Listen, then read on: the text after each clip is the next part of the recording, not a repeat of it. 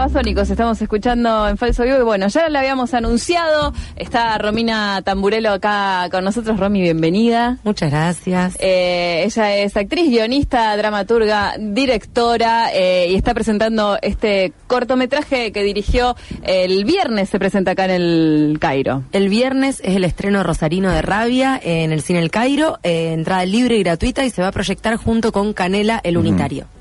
Ahí Bien. Ahí va. Romy, estuvimos hablando hoy cuando abrimos el programa de los ruidos molestos, eh, de ruidos que dan rabia también, entre otras cosas. Y como nosotros todos vimos ya el documental, por adelantado. El corto. El corto, perdón. Eh, decíamos qué bueno que, que está el sonido del cortometraje y eso que transcurre en gran parte en la autopista acá a Córdoba. ¿Cómo, cómo lo trabajaron a todo eso?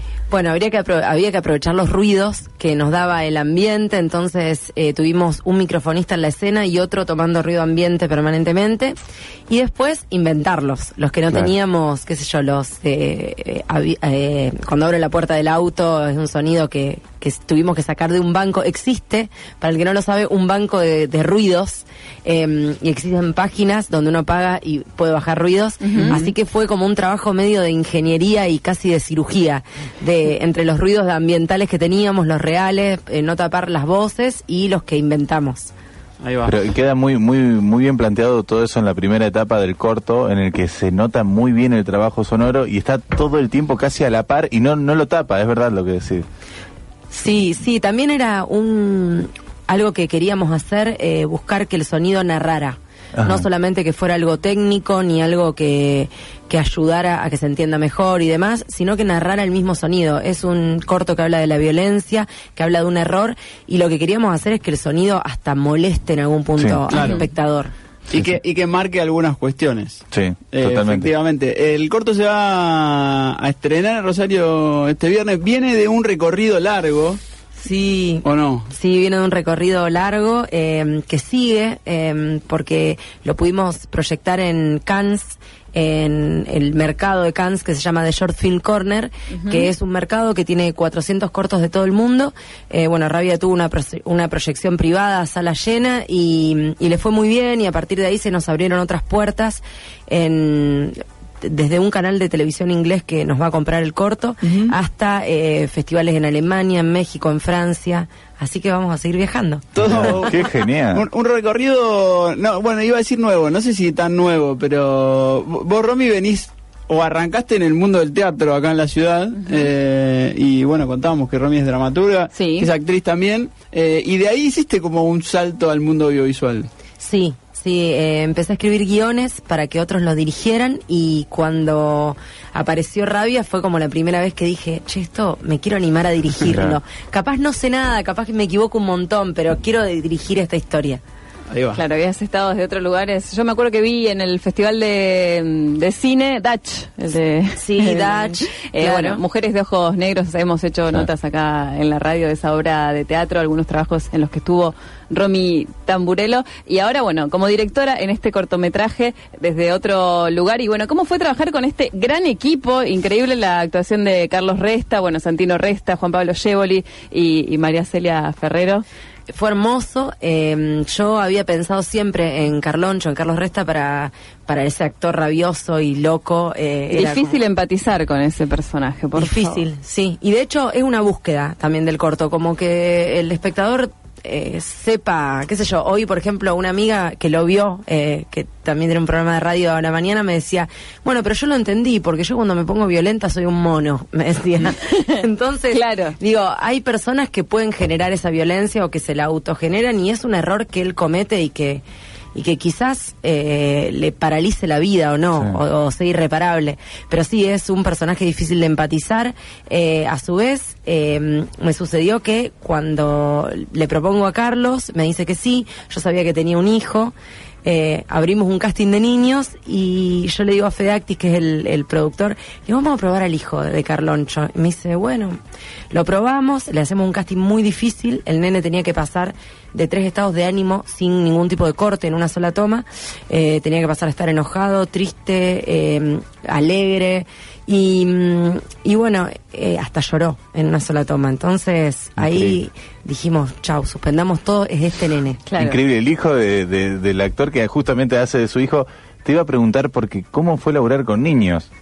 hermoso, pero solo porque él es increíble. Eh, Santino es un nene que se crió entre cámaras, que tiene mucha conciencia del audiovisual, tiene mucha conciencia, está como canchero con la cámara, no había actuado nunca él.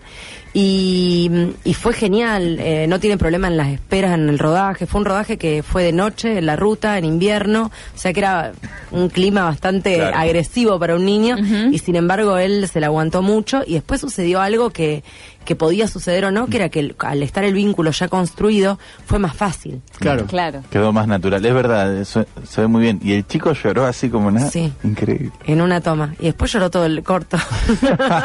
Terrible. Genios. Bueno, y a Yegol y a, y a Celia también. los Sí, conocemos. son amigos. eh, yo vengo trabajando con ellos desde hace años y la verdad que siempre es un placer tenerlos. Son grandes actores también. Claro, yo pensaba en eso cuando, bueno, hacíamos esa introducción y que Romy viene del mundo del teatro en la ciudad, que la ciudad tiene una escena de teatro muy importante, pero que a veces eh, se queda acá nada más y que esto también es una chance para que se vea que todo ese laburo que hay acá se puede empezar a ver en otros lados. Sí, ni hablar, ni hablar. Hay muy buenos actores en Rosario y a lo mejor eh, desde lo teatral no se puede acceder a Buenos Aires. Es muy difícil llevar una obra de teatro a Buenos Aires y demás, pero con este tipo de producciones quizás eh, puede haber más visibilidad.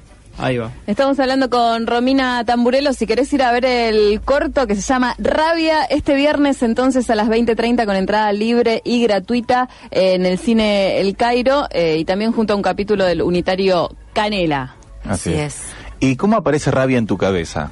Mira, ¿Cómo apareció esa idea, ese guion? Aparece en un taller de guion de Francisco Pavaneto que se llama Hidra, eh, donde había que hacer un ejercicio que era escribir la primera escena de una película. Y a mí se me apareció esa idea, esa primera escena, que sin spoilear nada. No es- contemos tanto. No contemos tanto. Pero, bueno, la pero primera podemos escena. decir algo. Central Córdoba, ¿se puede decir o no se, se puede decir? Central Sí. Córdoba, se puede decir final con Sportivo Italiano. Sí. No, y se puede decir, pasa los primeros tres minutos, Claro. lo podemos decir, Sí. lo que pasa. Ujú. ¿Querés decirlo vos? Dale, no. No, no, Ay, ay, ay, ay, ay.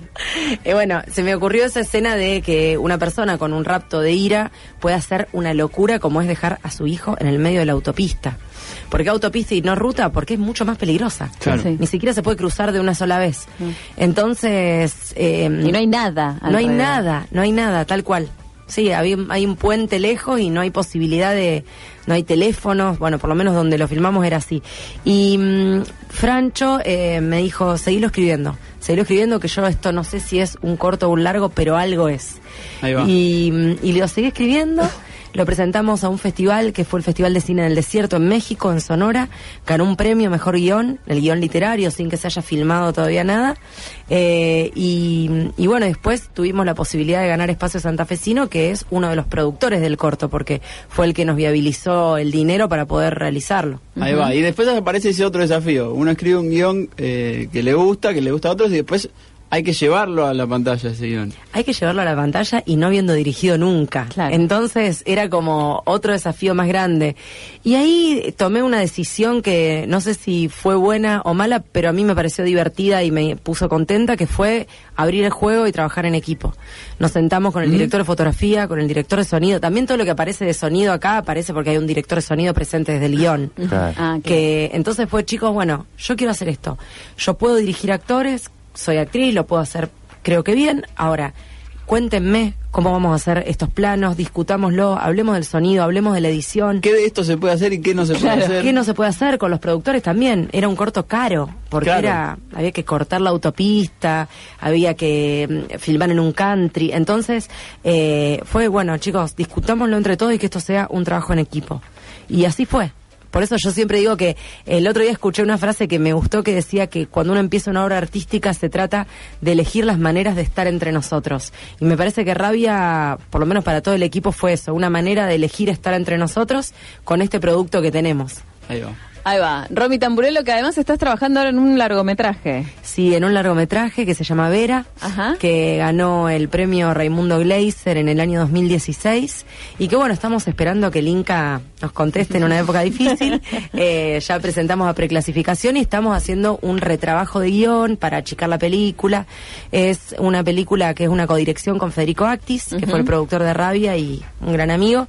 Eh, así que bueno, estamos esperando a ver qué nos dicen.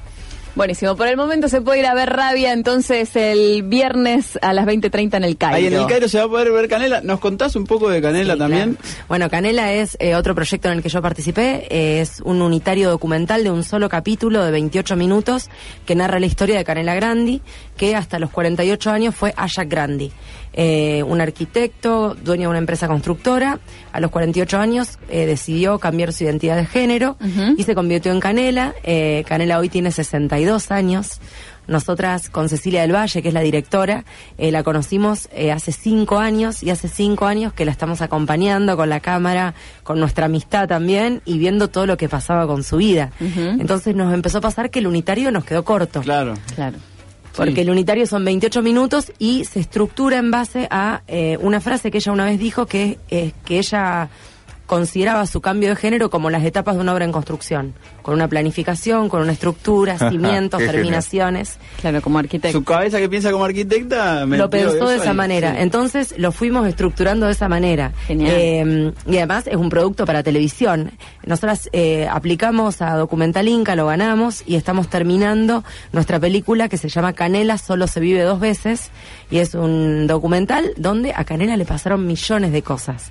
Pero Eh, esto es una introducción en todo caso. esto es como una introducción, sí. Durante esos cinco años Canela fue abuela, se murió su mamá, su hija se fue a vivir a Europa, entonces fue como... mu- hay mucho material y si queremos seguir registrándola, podemos, no sé, es como una película que no tiene fin. Ahí va. El capítulo, bueno, del Unitario Canela, entonces también se puede ver ahí el viernes a Así las es, ocho y media. Así es. Romy, muchísimas gracias por A venir a Radio. Universidad. Eh, y bueno, y seguramente seguirás trabajando como lo, sí, lo claro, los haciendo. proyectos de Romy Son- Tamburello tampoco tienen fin. No, no, ¿eh? no, me estaba acordando de jet lag, de un montón de No, cosas que no dije. a- El match de improvisación que también está. Claro. Y arranca recién la parte audiovisual así, más de directora, así que esto recién comienza. Esto recién comienza de una.